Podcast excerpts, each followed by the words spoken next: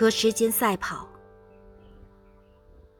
读小学的时候，我的外祖母去世了。外祖母生前最疼爱我，我无法排除自己的忧伤，每天在学校的操场上一圈又一圈的跑着，跑得累倒在地上，扑在草坪上痛哭。那哀痛的日子断断续续的持续了很久，爸爸妈妈也不知道如何安慰我。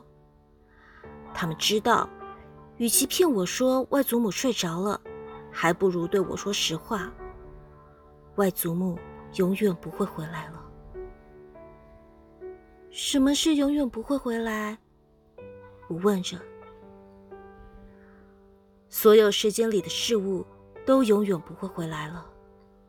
你的昨天过去，它就永远变成昨天，你不能再回到昨天。爸爸以前也和你一样小，现在也不能回到你这么小的童年了。有一天你会长大，你会像外祖母一样老。有一天你度过了你的时间，就永远不会回来了。爸爸说。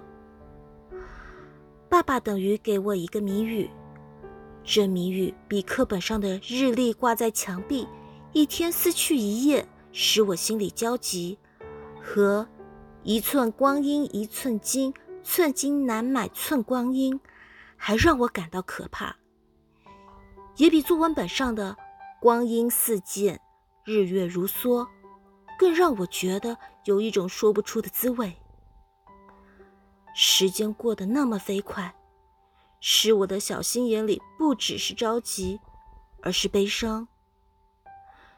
有一天，我放学回家，看到太阳快落山了，就下决心说：“我要比太阳更快的回家。”我狂奔回去，站在庭院前喘气的时候，看到太阳还露着半边脸，我高兴的跳跃起来。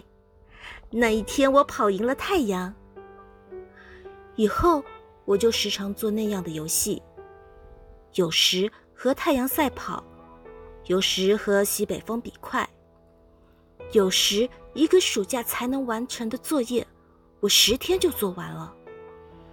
那时我三年级，常常把哥哥五年级的作业拿来做。每一次比赛胜过时间。我就快乐的不知道怎么形容。